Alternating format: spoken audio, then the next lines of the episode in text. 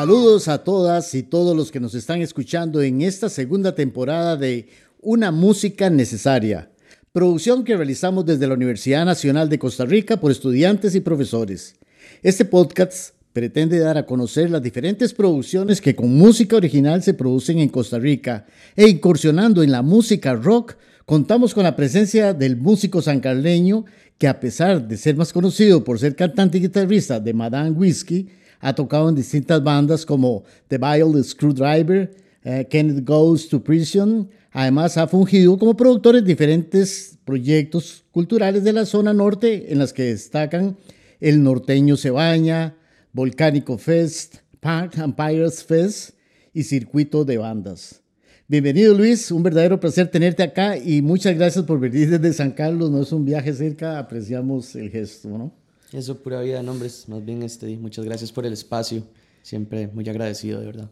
No, para nosotros realmente es interesante porque es un podcast con un corte que trata de abarcar todos los géneros musicales y ustedes van a ser los primeros de rock. Ah, madre, buenísimo. No sabía que éramos los primeros así con ese corte. pero, pero genial, madre, buenísimo, buenísimo. Me, me, me, parece que ya los géneros son como cosa vieja, madre. Ahora todos bienvenidos siempre. Sí, sí, mientras sea buena música, no importa. Correcto. ¿Cómo iniciaste, José? ¿Cómo, ¿Cómo empecé? Este. Mm, empecé como tocando guitarra, carajillo. siempre me llamó mucho la atención la música, pero empecé a, tocar como a los. en serio, como a los 13 años, tal vez. Y empezaron como los, los conciertos ahí terribles. Em, creo que tuvo mucho que ver mi papá, mi papá escuchaba mucho rock también, y mi mamá también, Y en la casa en general se escuchaba mucha música. Papá coleccionaba discos, este le gustaban mucho los documentales, entonces como que biografías de artistas y este tipo de cosas era algo bastante común. Y siempre me fui perfilando por esa vara y una cosa llevó a la otra y aquí estamos ya no sé ni cuántos años después y, y en lo mismo, ¿verdad? ¿Pero iniciaste con algún profesor o solo? O qué Empecé, no, empecé en San Carlos. Empecé en San Carlos como concursos que daban los profesores de música en el cole, digamos, como típico que agarran como unos cuantos y tienen unas guitarrillas y los ponen a tocar. Me, pero esa hora no me cuadró porque era como muy enfocada como a, a, de música como más tradicional, que yo no conectaba mucho con eso. Aparte estaba muy carajillo. Em, creo que empecé bien cuando llegó Carlos Delgado, el profe Carlos Delgado llegó a San Carlos a dar clases y con Carlos fue que y Carlitos me empezó a enseñar ya varas como más, más de rock, me empezó Smoke on the Water y Sweet Child of Mine y varas así. Y, y sí, ya y agarré. También que ahí conseguí una guitarra eléctrica también, ya estando en clases con Carlos Delgado. Fue como el cambio de la guitarra acústica a la guitarra eléctrica. Que mm, honestamente a estas alturas me gustan las dos igual, más súper tuanis. Cualquier guitarra me encanta. Pero reconozco que a los 13 años yo solo quería guitarra eléctrica y demasiada distorsión. Entonces sí.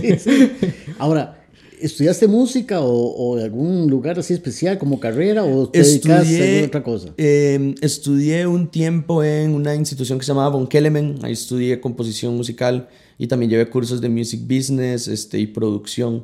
Y aparte de eso, he tenido clases con, bueno, de guitarra he tenido con, con Ari Lotringer y con Carlitos Delgado, que han sido como mis profes eh, por bastante tiempo. Y también recibí clases de canto con el profesor Rommel Brumleiker y con eh, Francisco Longhi. Entonces, sí, sí, he, tenido la dicha de conocer bastante gente que me ha dirigido mucho en el proceso y creo que también tocando en bandas, empecé a tocar en bandas carajillo, entonces siempre hay como gente con más experiencia que mete mano y enseñan mucho, entonces también. Sí, eso es, eso es una cosa interesante, porque viendo tu currículum, sos muy joven, pero ya tienes un montón de experiencia de, de participación de grupos, de producción, de, de conciertos, de giras, realmente, pues sí, vas muy rápido. Gracias. Sí, a uno le gustaría siempre ir más rápido, yo creo.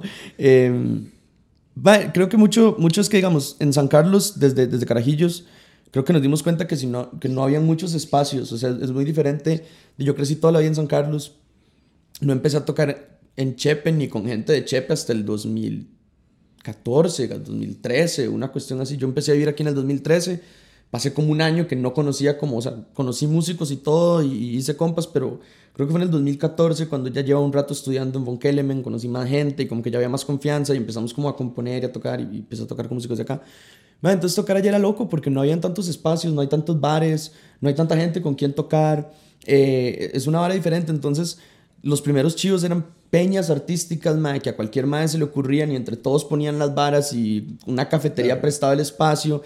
Y recuerdo que incluso carajillos de pronto como que éramos bien peloteros, mae, y empezamos, mae, hagamos una peña, juntemos y empezamos a decirle a todo el mundo para hacer varas.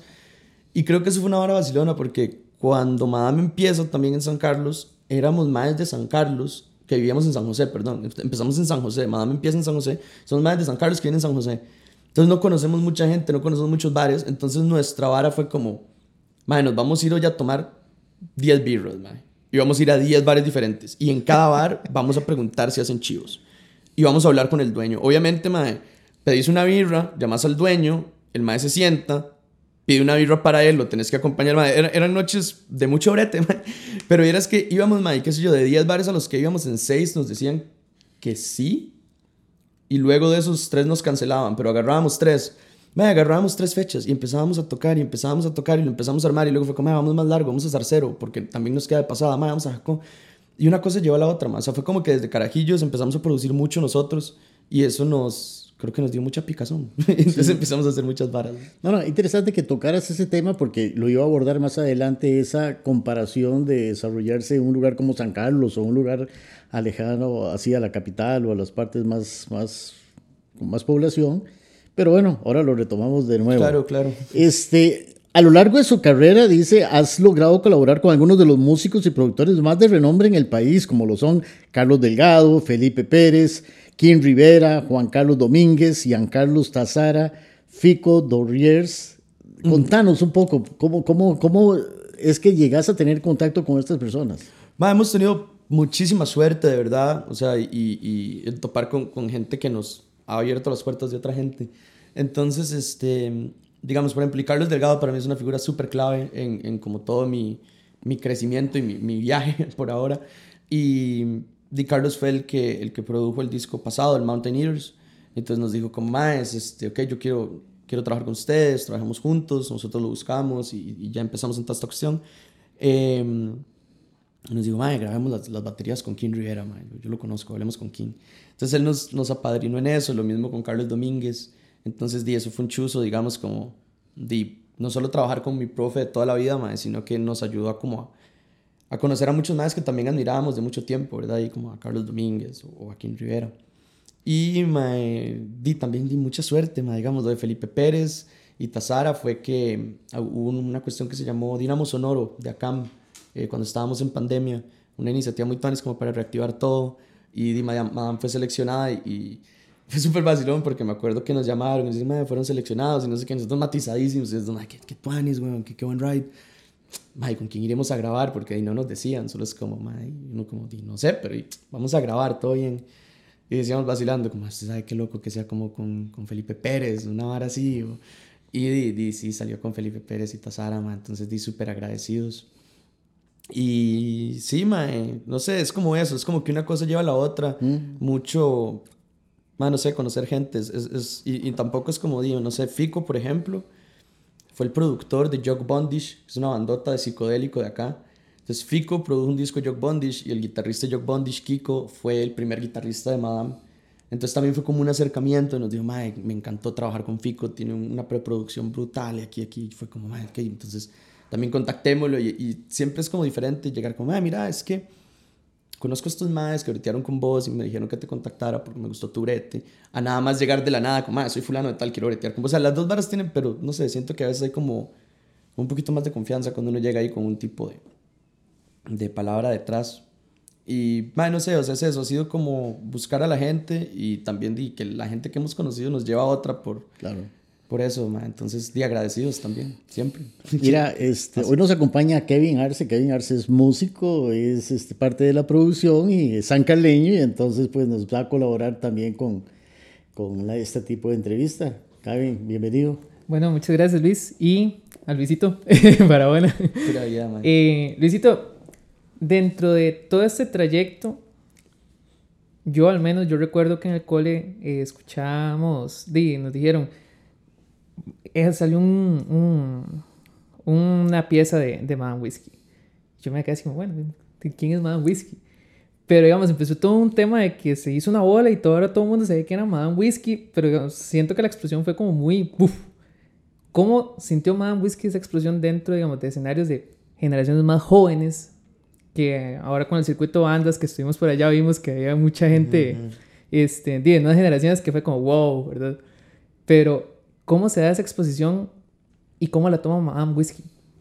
Madre, qué vacilón, porque, madre, que, gracias como por escucharnos en el cole, madre, y, por, por tener como esa idea, madre. Yo creo que nosotros, no, no, no sé, más, no hemos sentido ningún boom en ningún momento como de la vara, así como que digamos, madre, es que, o sea, uno claramente sí, madre, sí nota que hay como momentos, yo creo que son esos, o sea, hay como momentos en los que a la banda le va tuanis y los chivos se llenan, madre, y como que hay gente hablando y luego, no sé, madre, pasa otra cosa y, y, le prestan atención a otra vara y cambia. Entonces creo que han sido ciclos. Eh, madre, creo que Madame, de nuevo, hemos breteado mucho, más O sea, si, hay algo como que siempre decimos como, como, como madre, que lo que sea, estamos breteando mucho, más O sea, tocamos lo más que podemos, tratamos de, de, tocar en lugares diferentes para llegar a la mayor cantidad de gente posible, madre. Y nosotros lo hemos sentido más bien como una cuestión muy, muy poquito a poco, madre. O sea, como que poco a poco es como, madre, antes antes los chivos y no llegaba tanta gente. Siempre hay chivos de todo, hay chivos muy llenos, hay chivos que no se llenan, hay chivos de todo, Pero antes uno decía, como, qué loco, ¿verdad? Antes estas cosas costaban más, mae, o, qué vacilón, ahora hacemos esto diferente, como que lo hacemos más grande, tal vez. Em, también uno va aprendiendo cosas, ¿verdad? Entonces, di, no, no... Y hay como carencias que teníamos antes que decíamos como, mae, qué huevones, nada nos cuesta tener un par de cables extra, para que no nos pasen estas tortas, nada nos cuesta esto. Entonces, no sé, nosotros hemos sentido muy poquito a poco, muy, muy progresivo, este, siempre súper super matizados porque sí sentimos que a la gente le cuadra y la gente responde y eso es muy tuanis. Eh, pero lo hemos sentido súper poco a poco, súper al suave. Y por ejemplo, en circuito de bandas, cuando había tanta gente joven la vez pasada y que pronto estamos tocando y la gente uno dice, como, mira, la gente está cantando las piezas, qué loco. Porque uno, aunque o sea, no, nunca se lo espera. O sea, la verdad es que nunca, nunca esperamos que pase. Y cuando pasa siempre es una hora lindísima. Es como, qué sote que de verdad haya gente que se sabe nuestras piezas y que las canta y que está metido en la vara. Porque dice, no, no, uno lo ha sentido muy poquito a poco y nunca, nunca lo ve venir. Mira, lo más difícil de un grupo es encontrar el formato. Y eso lleva mucho tiempo. Para empezar, normalmente no encuentran cuál es el estilo exacto no están los músicos que van cambiando hasta que el grupo se acopla. ¿Usted cree que ya tu grupo está acoplado? ¿Tiene los músicos que deben de ser? ¿Encontraron el estilo que los puede identificar? Es decir, están en ese proceso donde ya empieza un grupo a, tener su propia identificación. Sí. yo creo que esas varas son como eternamente cambiantes, ¿verdad? O sea, eh, no, no, sé cómo serán, no, no puedo hablar por todo el mundo porque habrá de todo. Eh, tenía un compa que solo escuchaba Metallica, nada más, exclusivamente. Este, pero eh, al menos creo que en los Madams estamos como muchos, mucho en, constante como búsqueda de varas nuevas, más bandas, más piezas. Y eso hace que hayan influencias diferentes, De pronto escuchas un audio y dices, ay, mae, qué tuanis, qué tuanis, ¿cómo hace este maestro? Puede ser cualquier vara, de, y de cualquier género también, mae. Creo que también somos más muy abiertos a cualquier cosa no escuchamos nada en común. O sea, los Madams es como que unos escuchan jazz y otros soul y otros death metal, y otros funk, otros reggae. O sea, digamos, hay una hora rara en cuanto a los gustos de los maes. Ir en el carro es terrible porque alguien va a sufrir, mae. Eh, Me estás hablando de los miembros de tu banda. Los cuatro Madams, ma, digamos, por ejemplo, a Lito le encanta el soul, le encanta el funk. A Sebas le gusta mucho el funk y el jazz no son tan rockeros, más se les cuadra, pero no son, no son muy rockeros. En cambio, digamos que Josué y yo sí tenemos como un trasfondo metalero súper pesado, mae, que a veces es como, mae, pongamos black metal a todo volumen, mae, un rato en el carro. Eh, pero Josué es como muy técnico, le cuadran mucho como las varas math y las varas como complejas. Yo soy súper punk, entre más feo y mal grabado, más me gusta, mae. Eh, entonces, es, es, una vara, es una mezcla bien rara y constantemente también es como que uno pues, estamos aprendiendo el uno del otro y como agarrándole más el gusto. Me gusta más el funk ahorita que cuando empecé Madame Whiskey, porque Lito y Sebas pasan tocando funk. Man. Y estoy seguro que a Lito y a Sebas probablemente le han agarrado un poquito más el gusto a ciertas varas de metal porque han estado con nosotros. Entonces, creo que el, sonido de, las bandas siempre está en, en, en, evolución, ma, y es esta vara de que el proceso creativo no se termina, se abandona. Pero, ma, em, para responder la pregunta, ya no seguir divagando, Creo que el estilo que tenemos ahorita, mae, nos cuadra. Estamos haciendo algo que a los cuatro nos gusta mucho cómo suena y creo que cada vez sentimos que es más nuestro. No sé, mae, también es esta vara que lo nuevo que hacemos siempre es obviamente como lo que más nos cuadra que acabamos de hacer. Pero creo que, sobre todo con las piezas nuevas que estamos haciendo ahorita, es como que las estamos haciendo, es como, me encanta que, estemos, que estemos haciendo esto, may, metamos esto, y hagamos esto, y hagamos esto como en aquella vara. Creo que hay un flujo creativo muy tuanis ahorita y todos estamos muy satisfechos con lo que hemos hecho. Y de fijo, es más, creo que desde Eye Contact, más o menos, o como desde el Naked as We Are, desde la mitad del Naked as We Are, creo que empezamos a sentir más como propias las varas que... Como el sonido que empezamos a desarrollar desde ahí fue una vara como que todos como que nos asentamos más en eso, tal vez, por decirlo así. Nos encanta lo que hicimos al principio también y, y la vara, pero creo que éramos como que también nos estábamos conociendo mucho entre los cuatro y ahora no, ya es como que ya hay mezcla. Sí, sí, eh, estaba viendo, dice, la banda se ha enfocado 100% en la creación de música original y hasta el día de hoy ha lanzado cinco trabajos discográficos, que son La Movida Caníbal, No More Plastic Dealers, Naked as We Are, Eye Contact and Mountain Enders. Es correcto. O sea, vamos a lo mismo, es, una gran producción para un grupo tan joven, digamos. Mae, gracias, pero también, de nuevo, mucha suerte, mae, y gente que confía en uno y cree en el proyecto, mae, que es una hora que agradecemos mucho, digamos, la movida caníbal, di fue Fue León, mae, que, que, le cuadró el proyecto y nos dijo, mae, me acuerdo que me llama, mae, me levanto como, como viernes o una hora así con un mensaje fue mis más ustedes pueden venirse de San Carlos un martes a grabar así que yo mae, obviamente sí güey donde fijo de jupa no estábamos como grabando el, el, No More Plastic Dealers que fue lo primero que lanzamos. Y de pronto fue nos llama y, y era esa vara como teníamos teníamos varias piezas y no sabíamos cuáles grabar. Y ay qué huevo no grabar estas y viene fue mae graben esta vara conmigo no se preocupen solo vengan y nosotros mae de fijo eh, lo mismo hay contact, mae. Entonces es eso, es como, mae, hemos tenido mucha suerte de que ciertas personas crean en nuestro, en nuestro proyecto, mae, y nos den la mano para hacer estas varas. Y aparte de eso, y nosotros hemos estado breteando todo lo que podemos con otras eh, por nuestro lado para que salgan otras varas. Entonces se, pueden hacer bastantes cosas. Por ah, hay dos cosas, hay dos cosas. Primero, producir música original en un país que prefiere cover, ¿no? Eso me imagino que para ustedes de un concierto muchas canciones no son conocidas y cuál es la reacción del público sobre, sobre la, aceptación sobre música nueva, sobre música original, ¿verdad? Es difícil entrarle a la gente, eh, necesita mucho tiempo para que la gente asimile y como digas vos, hasta canten las canciones, ¿verdad? Sí, sí, de fijo se ocupa tiempo este, y creo que es, es más, ahorita, sobre todo, más en los últimos meses, creo que hay una saturación de eventos increíble. Demasiadas varas chivas internacionales y demasiadas varas chivas nacionales pasando al mismo tiempo. Entonces siempre es como una pelea, man. Este, yo pienso que en Costa Rica tenemos muchísima música de calidad y mucha, mucha música muy tuanis, que lo que falta es la exposición, man. O sea, lo que ocupas es como poner a las bandas en un lugar donde estén las condiciones, esté la gente, porque por más tuanis que sea la banda, no es lo mismo un chivo con 10 personas que un chivo con 110 personas. O sea, el ambiente es otro, todo el ride. Entonces, muchas veces creo que eso es lo que pasa. Es como, mae, eh, he visto esta banda y ha sonado increíble 10 veces, pero no, no los he encontrado en un chivo como increíble que tenga ese, esa magia.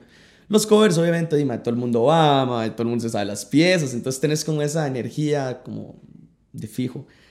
Es complicado pero creo que hemos mejorado mucho, no sé, yo tal vez soy un poco más positivo, he visto muchos colegas músicos decir que estamos de mal en peor, pero yo, no, yo creo que hemos mejorado, creo que poco a poco la escena se ha ido profesionalizando mucho.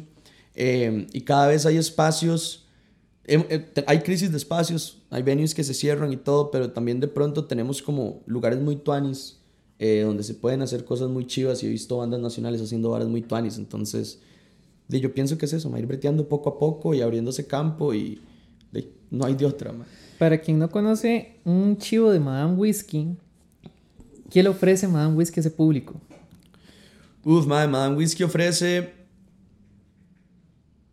55 minutos, alrededor de 55 minutos de puro rock and roll, bien crudo, muy bien ejecutado, lleno de sudor, cerveza y nada, buena vibra, o sea, buena vibra de rock and roll, o sea, es un chivo donde queremos que la gente se matice, que esté tuanis, nos preocupa mucho, no, tomamos, nos tomamos muy en serio los chivos, queremos que suenen bien, que la gente de verdad no pase... Dime, es, es como, ¿cómo le explico? es ser parte del desestrés, mae, y como el, del release, mae, del, del, de soltar mucha energía de un montón de gente al mismo tiempo, mae. Es como eso, es una vara de tuanis. Ahora, mencionas rock and roll, pero ese, ese es el estilo 60, 70. Mae, es que, bueno, yo el rock and roll como un todo, para mí, desde Motorhead es rock and roll hasta Chuck Berry es rock and roll. Pero digamos que rock, sí, madame es como un, creo que es un rock alternativo, más o menos por ahí claro. Pero últimamente creo que nos estamos haciendo un poquito más, hemos, hecho un poco de horas más dancing, más movidas, eh, porque eso también nos cuadra. Entonces hemos hecho varas así también. Entonces hay un poco, como te conté, hay demasiadas influencias, hay demasiado, no sé, nos dan ganas de hacer de todo por rato. La producción de estos discos, ¿hay algo que amarre por los títulos o, cuando hacen las grabaciones es con el material que tienen? Por ejemplo, ¿cuál es una diferencia entre la movida de Cavanial y, No More Plastic Dealers? ¿Hay una diferencia en, el, en, la producción, en los temas, en qué hace que, que sean diferentes eh, producciones? Sí, madre, vieras que es vacilón, digamos, no hemos producido dos veces con nadie eh, no sé si eso es bueno o malo, pero no hemos producido, o sea, hemos tenido diferente equipo en todas, en todas las producciones.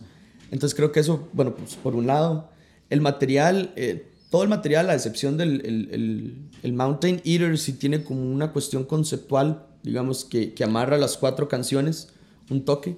El resto de discos no, solamente era como del material que teníamos, recogimos como lo que nos cuadraba más o lo que nos parecía que nos representaba más en el momento que creo que eh, ahí sí, sí hay un punto clave. Cada disco refleja un momento de la banda muy diferente. Este, entonces, digamos, por ejemplo, y, la movida Caníbal, Sebastián tenía como seis meses, o sea, Madame Whiskey empezó como una banda acústica, empezamos a tocar eléctrico y a los cinco meses estamos grabando la movida Caníbal, es súper rápido. Sebastián está aprendiéndose las piezas en bajo. Este Mae, y estamos como aprendiendo a tocar eléctrico, muchas barras todavía no estaban definidas, entonces es como realmente la banda en ese proceso, mae, este, que me parece muy cool. Y aparte fue grabado todo en vivo, mae, o sea, no se grabó track por track, sino que lo grabamos todo junto, este, como en una live session. Eh, sí se separó, digamos, me acuerdo que el bajo y la batería estaban en un cuarto, las guitarras, los amplis de guitarra estaban en otro, y el guitarrista y yo estábamos tocando en la cabina de controles con las voces. Entonces digamos que tenías como las voces por un lado, la batería y el bajo por otro y las dos guitarras por otro, aparte los micrófonos aparte, entonces como que podías arreglar un poco más el sonido. Entonces eso por un lado, luego el No More Plastic Dinners es esa misma banda, solamente que track por track, o sea, en un estudio con más tiempo.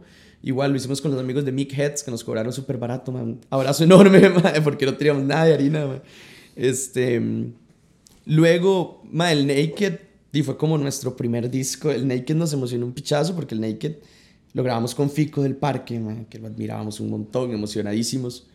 Y fue como toda esta vara más, este, más preparada, una preproducción, o sea, fue como un poco más, eh, un, nivel más arriba del No More Plastic. El No More Plastic fue como, ah, ocupamos grabar, tenemos que grabar ya, mandémonos, más, démosle con estos más, sí, son compas, mandémonos, boom, de jupa, pa. Y listo. Y después de la vara es como, ah, hubiéramos hecho esto diferente, man. Ay, weón en cambio, Fico fue como, más, no, o sea, vamos a hacer un ensayo, yo los voy a escuchar, yo voy a decir las varas. Fue como, ok, man, esto no me cuadra en las piezas, eso hay que arreglar esto, está esto, no sé qué. lo arreglamos, lo volvimos a, reunir con el maestro y ok, man, todo bien, ahora sí vamos a grabar. Entonces fue una experiencia diferente. El eye contact es pandemia, man. El eye contact sale en media pandemia. Este, y luego el Mountain se hace todo durante la pandemia, man. Se graba en pandemia, se compone en pandemia y mae, se hace eh, en un momento muy, muy curioso porque eh, tuvimos un cambio de integrantes. Entonces se salió Marco, que era nuestro primer nuestro guitarrista. McCoy. McCoy. Salió McCoy. Y entró Josué. Pero Josué entró a tocar bajo. Y Sebastián, que era nuestro bajista, pasó a tocar guitarra. Entonces digamos que hubo como dos cambios ahí al mismo tiempo estábamos componiendo el, el, el, Mountain Eaters. mi papá estaba muy enfermo, de hecho fue como ese proceso, eh, este, como terminal de mi papá, digamos, Entonces yo estaba como muy, no sé, o sea, tenía como muchas cosas que decir, digamos, muchas cosas que dejar salir.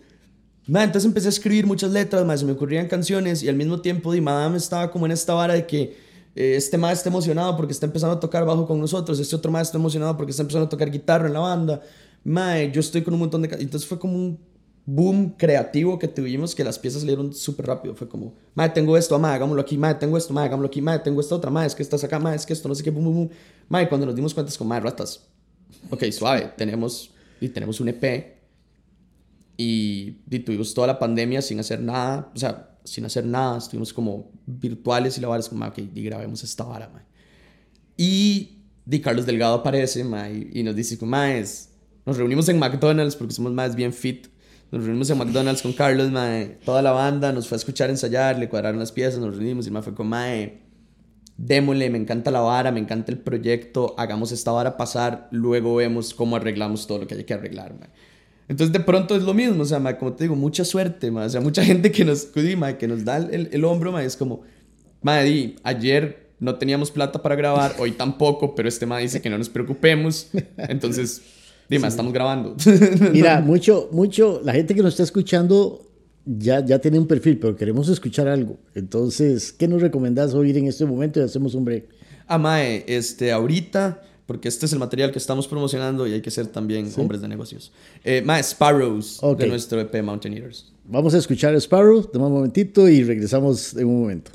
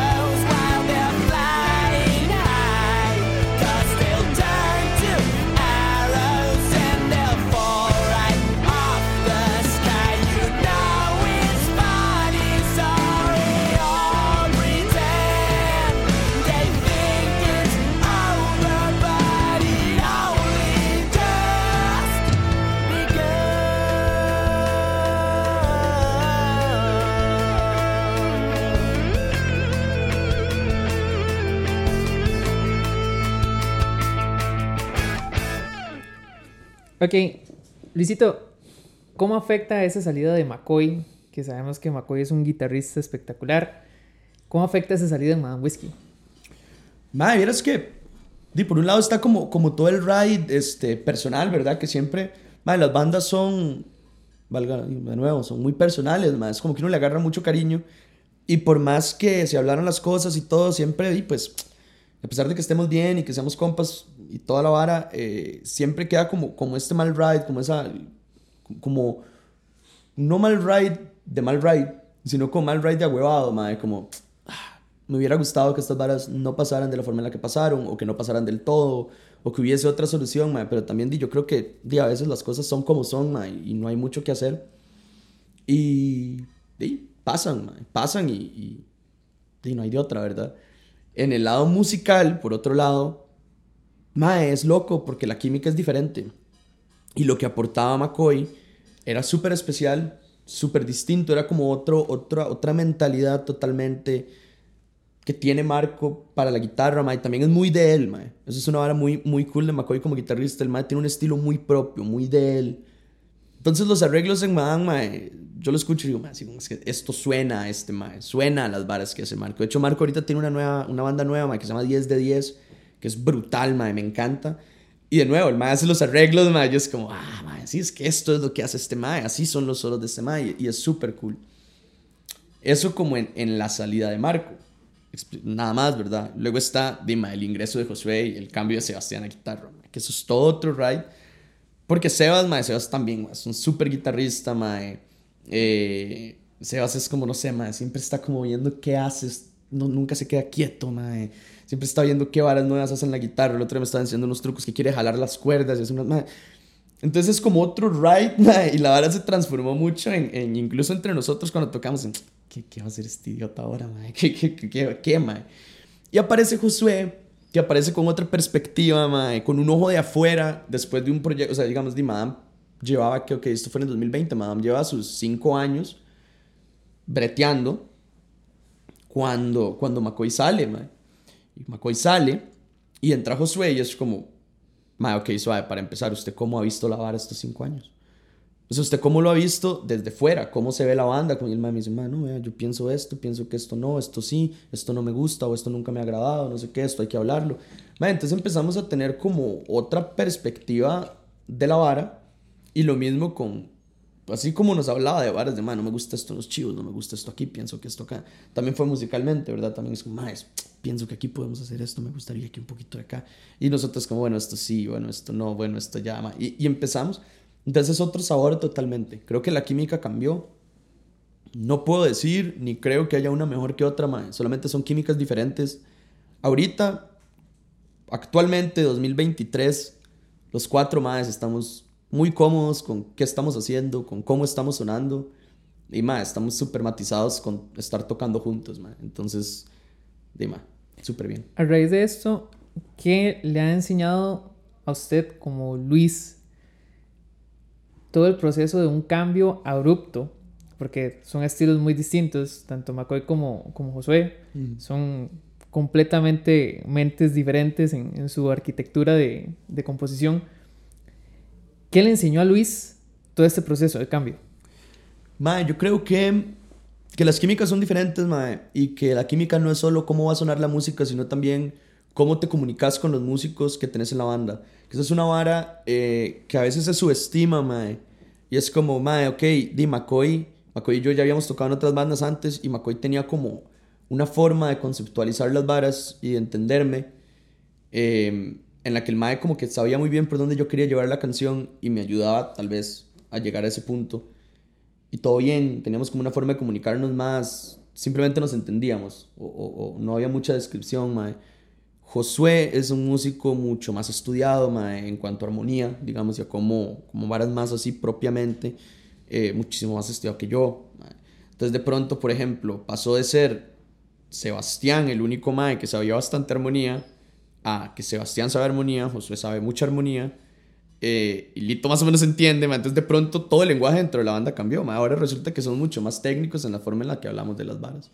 Antes, por la forma en la que Marco y yo nos entendíamos mucho, creo, y toda la vara de Lito y, y, y, Sebas eran como un equipo, se hablaban entre ellos, Marco y yo nos hablamos entre nosotros, todo bien. Luego aparece Josué y las varas empiezan a ser como más como, pero ¿cuáles son los acordes? ¿Por qué no metemos séptimas? ¿Por qué no hacemos esto? ¿Por qué no disminuimos? Bla, bla, bla, bla, bla. Todas estas cuestiones se empiezan a entender muy bien con Sebas, empiezan a hacer arreglos entre ellos. Eh, empieza como una dinámica también vacilona porque yo les digo, más, ok, yo voy a hacer estas varas como un poco más simples y les doy espacio para que ustedes hagan lo que ustedes quieran. Entonces ellos también se empiezan a comunicar diferente y toda la manera en la que la, la dinámica de la banda cambió. Entonces creo que es eso, es como las dinámicas cambian, no solo la música, y de todo se puede sacar varas, o sea, creo que las dos varas llevan a diferentes lugares y, y todo sano. Mira, hablemos de los temas, la lírica. ¿Cuáles son tus temas de las letras? ¿Cuáles son las, los temas preferidos? La verdad es que yo en eso no tengo, no tengo temas preferidos, eh, ni tampoco creo que tengo, o sea, creo que escribo mucho varas que me pasan, o varas que siento, o varas que veo que le pasan a la gente, o que siento que le pasan a la gente. O um, tiendo también como a, tal vez como a exagerar ciertas varas, como hacer como un poco de, de, de historia, como de fábulas, digamos. Eh, por ratos tal vez he estado trabajando en no ser no, querer ser tan metafórico, ser un poco más directo con lo que digo. Pero no sé, man, no tengo como un tema en particular, aparte como te comenté del Mountain Eaters, digamos que sí tiene como esta cuestión, ¿verdad? De, de, mi papá. Ma, el resto de ahora simplemente, no sé, ma, hay una pieza inspirada en David Bowie, ma. Un día soñé que soñé con culebras, entonces hice una canción que habla de que soñé con culebras. Eh, ah, bueno, hay unas cuantas canciones, ma, que hay, hay, hay como... Hay unas cuantas canciones del, de la movida y del No More Plastic Dealers, mae. Este, de esos, de esos dos discos, hay como tres o cuatro piezas que las hicimos cuando, cuando yo terminé con una novia y Lito también, el baterista. En ese tiempo éramos un trío acústico, mae. Éramos Lito, McCoy y yo, mae, pero mae empezó acústico. Y terminamos con las novias Lito y yo, mae. Y McCoy estaba soltero, entonces el mae no, estaba como con... O sea, no, no andaba como enamorado ni nada, el mae estaba soltero, mae. Lito y yo terminamos. Estábamos deprimidísimos, mae, pero terribles. Mae, y entonces estábamos como, de nuevo, mae, esa hora como que te pone a, tocar guitarra y a hacer varas, no sé, mae, te, te, genera ahí algo. Entonces estábamos como, y como, yo pasaba escribiendo letras, mae, en ese tiempo siempre andaba un cuaderno, entonces pasaba escribiendo letras en un cuaderno, mae. Y escribiendo varas que se me ocurrían, mae, y tocábamos, mae, tomábamos guar y la vara. Mae, nos fuimos a ver una película de Hernán Jiménez, este, entonces nosotros, mae, según nosotros una comedia, según nosotros decíamos, mae, nosotros según es como, mae, vamos a ir a ver esta bar y la comedia nos va a curar, mae, vamos a salir felices, vamos a ir a Mac después, o un bar, mae todo va a estar súper bien. Mae, y la película termina súper triste, mae. Así, spoiler para todos, los más terminan, mae. Los más terminan, mae. Los más terminan, mae. Y se va cada quien por su lado triste, mae. El mae tiene que enterrar no sé qué carajos de animal que mata y la vara, así, un fucking entierro en la vara, mae. Mae, Lito y yo salimos, mae, en el carro, los dos así como... Mae, güey, si hay que llegar, yo no sé, mae. Entonces hay como varias canciones de desamor ahí, mae, en ese momento. Pero sí, mae, creo que todo reacciona a lo que está pasando, mae. También de a veces te inspira lo que le pasa a otra gente, bueno o malo. Tal vez una persona te inspira algo. Entonces, di, de cualquier cosa. Mira, la banda además se ha presentado en algunos de los escenarios más conocidos de nuestro país, como lo son la Sala Garbo, eh, el Rock Café, Jazz Café, em, Pepper's Club, y ha inclusive también ha hecho presentaciones en Guatemala, en la ciudad de Guatemala, en Antigua y participando en los festivales virtuales de origen mexicano como el Festival Rocket o el Festival de Independencia. ¿Cómo, cómo también llegan a, esos festivales? ¿Cómo llegan las invitaciones a Guatemala? Y, y esa experiencia de, esta, de, este, de esto virtual, ¿verdad? Mae, sí, vieras que la experiencia virtual fue una vara muy loca. La pandemia, mae, la pandemia fue una vara rara, porque si bien es cierto, nos cerró los chivos y como que truncó muchas varas, nosotros lo que vimos es que virtualmente podíamos llegar a otra gente. Tal vez no mucha, a veces sí, a veces no, pero igual el material quedaba, mae. Y, no, empezamos como, también había mucho tiempo libre, mae. Entonces empezamos como a, seguir un montón de medios. Y un montón de medios estaban haciendo entrevistas, eh, todo, era por, todo era virtual, mae. Entonces de pronto, y le escribís un, pues, yo creo que vi a un medio de México, mae, haciéndole una entrevista a una banda de otro lado, mae virtual. Y digo yo, yo voy a escribir estos maes. Y nada más le empecé a escribir a, medios. Y empezamos a escribir un montón de medios, y nos dimos cuenta, creo que topamos con suerte y varios de esos medios se conocían entre ellos y también estos maes empezaron a, fue, una época tan rara que todas estas plataformas, todos estos maes que tenían podcasts, que hacían entrevistas o que hacían varias, es como, es que ya no tengo nada que hacer en el estudio, no puedo ir al estudio, no puedo aquí, aquí, acá, entonces de pronto ya puedo transmitir todos los días, mae. O como no puedo hacer estas otras cosas, voy a empezar a transmitir más, voy a empezar a hacer esto. Entonces de pronto un montón de gente ocupaba un montón de bandas para entrevistar y les empezamos a escribir, y muchos de estos mismos canales eh, luego empezaron a hacer festivales virtuales, porque obviamente, pues, o sea, ellos eh, te grababan hablando y lo transmitían y de pronto fue como, mae, ¿por qué la banda no se graba tocando y lo transmitimos? Y listo, o porque no hacen un live stream incluso, entonces habían unos que eran en vivos, otros eran pregrabados y fue así, o sea, casi que todo fue como como eso, empezó la entrevista porque nada más como, hey, madre, vimos que están haciendo entrevistas y aquí está nuestro material. Más como, madre, Tonis, ok, démosle. Y luego es como, madre, por cierto, vieras que vamos a hacer un festival, ustedes lo quieren tocar, ¿qué hay que hacer? Madre, grábense tocando. Y, madre, y teníamos varios compas también, este, y por allá, madre, que graban y que no había mucho brete y todo, entonces y todos nos estábamos ayudando en lo que pudiéramos, madre. Entonces era como, madre, weón, yo le ayudo con esto y grábeme y yo le paso aquella vara y usted me ayuda con esto y aquí hacemos y allá. Y, y fue como una cuestión así. Y fue Barcelona, ma, y así fue como salieron esos bares virtuales, que fue una experiencia loca, ma, y no sé, ma, súper, súper extraño estar como, ma, ok, los chivos eran y tocar en un, y como aquí, vamos a estar tocando aquí, ma, en una sala, frente a una cámara, y agradecerle, lo, lo raro era agradecerle a la gente. Porque a veces uno no podía ver, entonces como eso, gracias a todos los que están ahí, eh, me dicen que fulano está saludando, saludos, súper extraño, ma. Y, y no, y Guatemala, ma, Guatemala fue brete, ma. Guatemala fue como que Lito, Lito, nuestro baterista, se había ido a tocar con la novia. Eh, ellos tienen un dúo como de covers y la vara de música como para hoteles y todo este tipo de ride. Ma, y se fueron a tocar allá y estábamos un día como tomándonos las birras con Lito en Fortuna. Y le digo yo, ma, bueno, porque nosotros no vamos a Guatemala? Entonces usted fue con Tidex, ¿qué tan complicado puede ser ir a Guatemala, ma? No sé. mandamos como un par de mensajes a los, a los lugares que ellos conocían. Y creo que agarramos, creo que el que empezó toda la hora fue como el de Celina. Creo que nos confirmaron Celina en Antigua Guatemala, como que Lito conocía a la, chica y la chica nos dijo como, mae, fijo, les ofrezco tal fecha. Y fue literal como, mae, agárrela, dígale que sí, porque si usted le dice que sí, hay que ir. Y le dijimos que sí, y agarramos la vara y luego empezamos a, a buscar otros conciertos. En ese tiempo estábamos trabajando con Vanessa Quiroz, ella era nuestra manager. Y Vane nos hizo el contacto con una banda de Guate que se llama Furia Orgánica Mae, los Furia Orgánica dice, pusieron la camiseta, así la número 10, increíble, y nos consiguieron chivos, entrevistas, nos consiguieron todo, mae. O sea, los más, bueno, con Alive Radio, con Iván, que es el manager de ellos. Mae, se metieron en la vara y consiguieron toda la, toda, toda, toda la, vara, mae. Nos consiguieron de transporte, mae. Nos andaban de arriba para abajo, nos consiguieron, eh, no me acuerdo, creo que a Lito le, prestaron varas de la batería de fijo, eh, a mí me prestaron cables, todo, todo lo que no llevamos nos lo prestaron, nos llevaban y todo. Y salió súper chiva, mae. Por dicho, luego los pudieron venir, los pudimos tratar tuanis aquí, llevarlos a chillar. ¿Y el público, la, la sección Ah, el público super tuanis, madre, qué lindo nos trataron, nos trataron super tuanis. Eh, todo el mundo como que mm, muy metido en, en, la vara que estábamos haciendo. Eh, a la gente le cuadró mucho. Y en general, man, nos trataron súper bien en, en, todo. O sea, no solo el público, sino man, los dueños de los bares nos trataron súper bien. Este, los más que nos ayudaron con sonido, los sonidistas, man, o sea, súper, súper cool todo. Eh, y no, lo pasamos súper bien, man. Fue, una muy buena gira. Mira, rock en español, rock en inglés. Madre, es que eso, a mí personalmente, digamos, ok, madre, yo creo que todo depende del contexto del artista, básicamente. Me, personalmente creo que el idioma es un vehículo para expresar varas. No creo que hayan varas más tuanis que otras. Creo que el, español es un idioma más complejo, madre, que el inglés, desde mi perspectiva, madre. O sea, creo que respetar cuestiones como los acentos, ma, este, hay muchas varas del español, ma, que, que a mí me parece más complejo. En mi caso particular, ma, mis papás, los dos vienen de Honduras. Mis papás llegaron aquí como en el 93, yo soy hijo único. Yo pasaba con mis tatas, ma. No, me iban a dejar a la escuela y la vara, ma toda la vida solo escuché música en inglés. Mi tata no escuchaba música en español, digamos. Mi tata solo escuchaba rock en inglés y mi mamá también.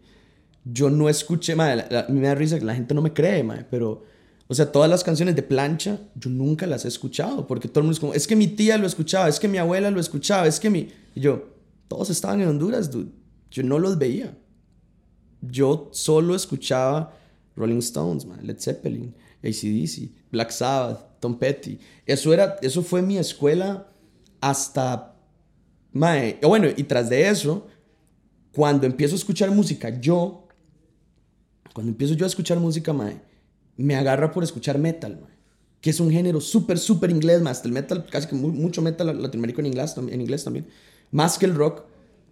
Mae, me obsesiono con Iron Maiden, con bandas mucho más pesadas, y luego death metal y black metal, mae, y Lamb of God, y, y también letras Mae, muy metafóricas, muy densas, mae. No sé, las letras metal son muy intensas, mae. Y la manera en la que redactan y narran las varas, por querer ser oscuros, mae, este, usan palabras rebuscadas y varas así.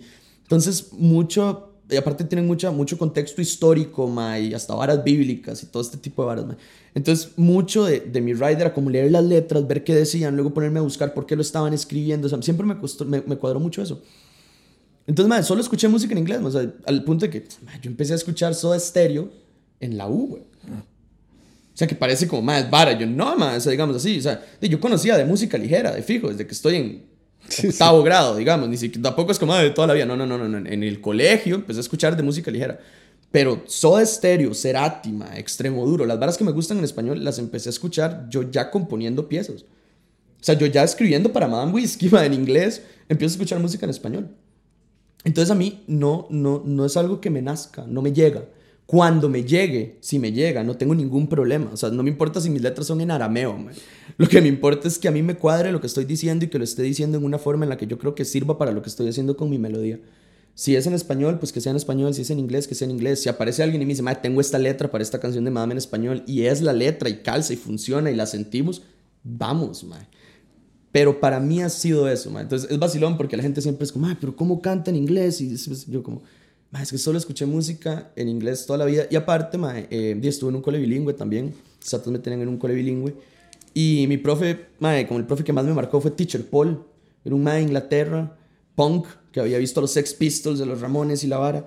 Y el mae me pasaba como retando, mae, como que yo cantaba una canción de Metallica, For Whom the Bell Tolls. Y el mae me decía, más, ¿sabes que es un poema? Y yo, no. Me dice, mm, usted no sabe nada, güey, ve, ¿sí? un fan mal informado. Entonces yo me enojaba y me iba a leer el poema y obviamente me lo leí en inglés para luego venir y debatir con el mae. Entonces como que el mae sí encontró formas de motivarme para leer varas en inglés. El mae me puso a leer libros y varas que yo de verdad sí lo leía. En español, mae, nunca me interesé, me llevaba muy mal con los profesores de español, mae. Mala mía, tal vez, no sé, creo que no, pero bueno. Este, pero al final, Dima, nunca, nunca me interesé, digamos, por, por la literatura en español. No, no, no hice clic en las clases y en inglés sí, mae.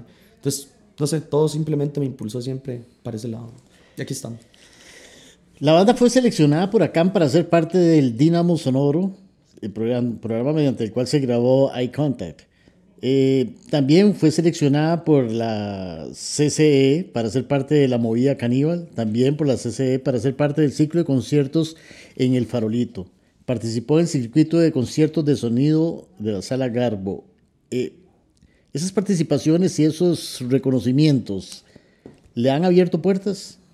Mae, sí, de fijo, de fijo sí, nos, nos han abierto puertas y nos han permitido avanzar más rápido, como antes decías, como, es que han hecho mucho, yo bueno, es que, por ejemplo, Dinamo Sonoro fue lo que grabó Eye Contact, que es, creo que de nuestras piezas como que ha tenido más aceptación, mae, que mucha gente le cuadra, entonces fue como, ok, mae, si nosotros no hubiéramos tenido Dinamo Sonoro en ese momento, no hubiéramos podido sacar Eye Contact cuando salió, nos hubiéramos tenido que esperar unos seis meses, tal vez hasta un año para poder grabarla, mae.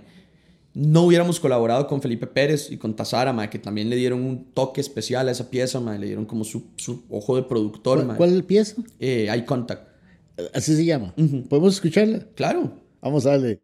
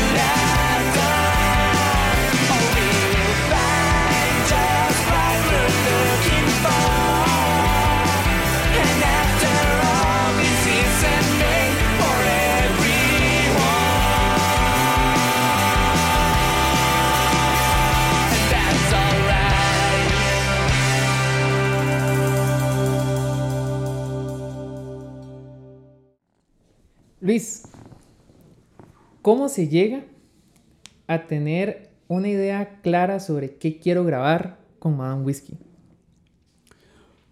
Mae, con Madame Whiskey, yo creo que todos los muchachos tenemos bastante libertad, creo, en, en la vara. Entonces creo que mm, básicamente cada quien hace su parte. Hay, hay bastante peloteo, pero cada quien va haciendo su parte y las varas van cayendo, mae. Creo que sabemos qué grabar cuando todos estamos satisfechos con lo que estamos haciendo. Creo que la aceptación entre nosotros pasa más rápido de lo que creemos, pero la aceptación propia creo que duramos un poquito más. Entonces, por ejemplo, eh, de pronto yo tengo la letra y a los muchachos les cuadra, pero yo, "Mae, ay, yo- hay un par de, de versos que, que yo creo que los puedo hacer más tuanis, mae, que creo que puedo decir, decirlo mejor, mae. O tal vez Lito está en la batería y dice como, es que esto va súper bien con la pieza, pero me suena, me suena que puedo hacer algo más interesante en esto, más suave, no le llego. Entonces a veces incluso es como, "Mae, suave un toque, deme, no grabemos todavía porque quiero hacer algo especial con esto, no me siento del todo, o yo sé que ya funciona, pero... Entonces ahí es cuando sabemos que grabar, mae. cuando ya todos estamos satisfechos con varas, es como, ok, ¿con qué estamos satisfechos? Con estas tres piezas, ok, entonces eso se graba, mae. porque ya cada quien siente que la terminó, que está bien. De nuevo, mae, nunca hay un momento en el que uno diga como, "Ah, esto es perfecto, sino que es como, mae, ok, creo que esto es lo mejor que puedo hacer ahorita y probablemente en seis meses voy a querer hacerlo diferente, pero lo que dije antes, mae, es como que el proceso creativo, mae, nunca se termina y uno lo abandona, mae, si no, digo, uno se queda ahí, mae, siempre se puede arreglar un poquito más. ¿Qué se ha quedado? ¿Alguna pieza de Madame Whiskey que vos escribiste que usted diga, uy, esta pieza se quedó porque ya, ya no queda? Mae, como que ya no nos cuadre tocar o, o que no nos haya O, que- cuadrado. no, o sea, que no entonces- saliera nunca la... ah, que ah, nunca la logramos montar. Más sí, hay un riff. Hay varias varas. Digamos, hay varias varas como que hemos tratado de hacer y que no hemos terminado. Eh, ahorita hay unas cuantas piezas en las que no, no nos hemos como sentado a decidir bien qué vamos a hacer. Pero hay una pieza en particular, mae. Hay un riff en particular que tratamos de montar mil veces, mae. Tratamos mil veces y no le encontramos. O sea, es como un verso lo que tenemos, yo creo. Y no le encontramos coro. Mae, no lo conseguimos y le hemos hecho como tres coros y ninguno nos cuadra y, y, y de nuevo es como que, ok, ma, está bien y le ensayamos y de pronto es como que, ¿qué? Grabamos esto y es como, mm, como que nadie termina de aterrizar, de estar cómodo con la vara y nunca se ha grabado. No sé qué va a pasar con eso, pero antes eran dos riffs. Antes habían dos varas, dos ideas que habíamos tratado de bretear por años y nunca habíamos logrado bretear. Una de esas es Four Leaf Clover, que viene en el Mountain Eaters. El riff, ese riff del verso, mae, yo lo escribí el día que se retiró Francesco Totti de la Roma, mae. No me acuerdo cuándo fue, Pero yo me acuerdo que estábamos viendo esa mejenga, ma, y era súper nostálgico, ma, porque era como, ma, weón, Totti ha jugado en la Roma, el ma debutó en la Roma como en el 93, ma, o sea, toda la vida, toda mi vida el ma había jugado en la Roma. Y estábamos como con mi compa que es súper fan, ma, viendo la vara, así huevados, ma. Y yo hice el riff de esa pieza, ma, de, de Four Leaf Clover. Mae, y eso fue como en el 2016 o 2017. Y esa pieza no se terminó como hasta finales del 2020, man.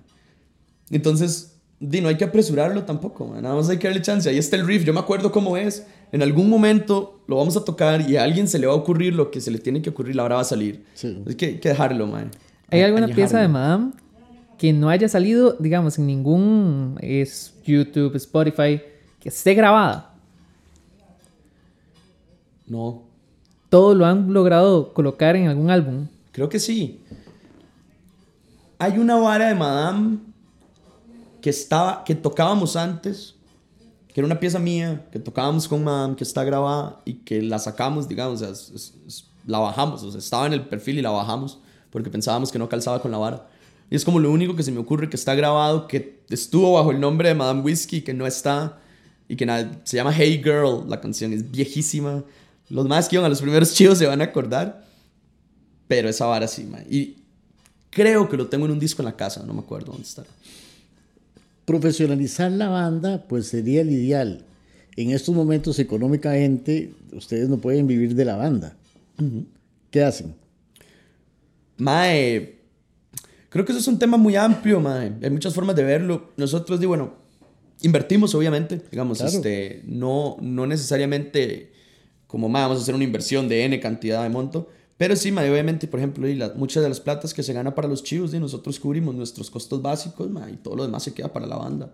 O incluso, di, cuando uno está bien, es como, "Ah, mae, no voy a agarrar gas hoy, mae. O, todo bien, yo hoy pago la vara y dejemos toda esta plata para Madame. Porque, mae, representa más 100 mil colones para la banda que 25 mil pesos para uno, digamos. No, no, no, o sea, yo entiendo que la vida es complicada y, y obviamente ocupamos plata, mae, y hay gastos y todo. Pero 100 mil colones para una banda, y es, significativo, mae. Puedes invertirlo en merch y transformarlo en 200 mil, mae, y luego esos 200 mil hacer un video y di tuanis o grabar una pieza. Eh, 25 mil colones, di, mae, si te descuidas, te lo gastaste en, en un combo caro de Mac y de vuelta a la choza pasaste al chino y compraste unas varas y ya, mae, y te quedaste sin plata. Pero entonces ustedes viven de otra profesión también. Sí, nosotros tenemos otras, otras varas, ma, digamos, este, bueno, Lito es arquitecto, este, Sebastián y yo todavía estamos estudiando, eh, Josué y yo, ma, Josué estudia música en ¿Estudia la UCR, música? yo estudio administración de empresas, este, y tenemos, tenemos nuestros trabajos, ma, con lo que nos, nos ayudamos, pero Madame sí, este, sí igual se, se mantiene, ma, genera a través de los chivos y también, ma, di, la ayuda de patrocinadores nos ayuda mucho a echarnos el hombro con varas y sacar proyectos adelante. Eso, di, lo agradecemos mucho y es una hora que nos ha abierto muchas puertas, digamos, di, los muchachos de Taiko, este, los muchachos de Raccoons, por ejemplo, eh, nos han echado el hombro para sacar varas adelante y entonces con eso también podemos generar más y seguir manejando el proyecto. Aparte de esta producción, ¿qué proyectos futuros tienen? Aparte de que de Madame Whiskey. Sí, la, la última esta, la producción esta. Aparte de Mountain Eaters, ah, ok. Sparrow y estas otras. Ujú. Ahorita estamos, eh, tenemos varias piezas listas, ma. bueno, tenemos un, un par listas y otras que están ahí ya 80%, digamos. Entonces lo que estamos esperando es entrar a grabar pronto y poder lanzar material, este, ojalá en, en los siguientes meses. Eh, estamos como, cre- creo que estamos bastante pronto ya a empezar lo- la preproducción del material nuevo. Eh, hemos hablado de lanzar ojalá un sencillo un EP, pero di, habrá que ver qué tanto material tenemos listo y cómo nos sentimos y, y cómo está, y pues toda la economía también, porque vienen varios proyectos para Madame, entonces, di, pues sí. Si el público quiere escuchar a, a Man Whiskey, que Spotify o las diferentes Todo plataformas. lado, man. Estamos en Spotify, en YouTube, en Deezer, en Bandcamp, lo que se les ocurra, probablemente ahí estamos. Muy probablemente ahí estamos. Yo quiero conocer esa parte de Luis que ha hecho festivales Ajá. dentro de San Carlos. ¿Qué fue el circuito de bandas, que es ahorita lo último que pasó?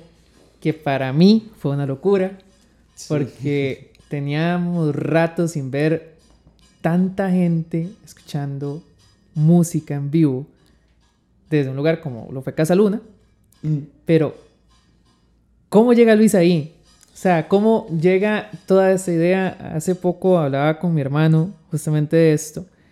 de que él en su momento cuando quiso organizar algo hablaba con musicolor que este que les cobrara muy barato para que esto el sonido saliera bien porque no es fácil San Carlos no es un lugar donde realmente la música se exponga así digamos agradecemos a Mauricio Piedra realmente por, por su exposición pública de, de la música tradicional pero tenemos a Marga Esencia tenemos a Madame Whiskey que son músicos excepcionales y música para todos, realmente. Entonces, ¿cómo forma Luis esa idea de decir, ok, voy a arriesgarme? Mae, eh, bueno, mae, gracias por, por considerarnos ahí con Amarga, mae, buen ride. Mae, vieras que eso es una iniciativa, mae, de Steven Hill y de Bárbara Rodríguez, mae. Ellos, eh, a través de Jimmy Loop, le escribí a Jimmy Loop, mae, es, es lo mismo, mae, siempre es andar, es andar buscando chivos, mae. Entonces llamé a Jimmy Loop y le mae, weón, este, ¿qué? Hagamos algo, organicemos algo grande, ma, organicemos algo chiva. Y el mae me dice, mae, fijo, estoy breteando con estos maes que tienen esta idea que se llama circuito de bandas. Me dicen, lo que los maes quieren hacer es como un evento grande, como un tipo fest.